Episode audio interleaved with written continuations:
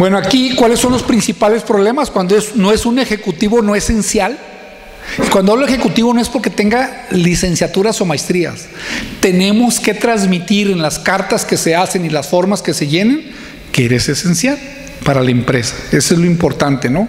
No hay alineación con el currículum, ¿verdad? Yo soy muy bueno para vender, pero voy a ir a administrar. Pues, ¿Para qué me quieres aquí, no? Nosotros decimos, ay, no importa, ahí va a ser. No, el gringo es muy, así tiene que ser, ¿no? Y bueno, el idioma inglés, como les digo, no es estrictamente necesario, pero sí es importante.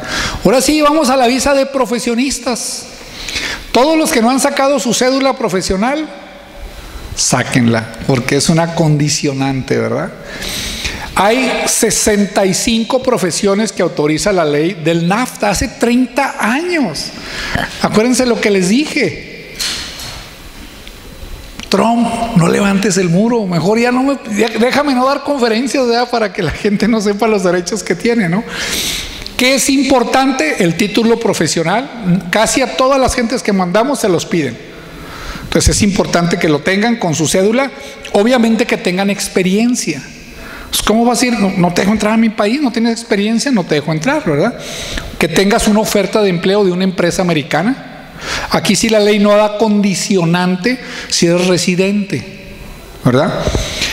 Obviamente que no quieren que vayas a cosas repetitivas, que tengas una función estratégica y bueno, siempre es la percepción del oficial consular.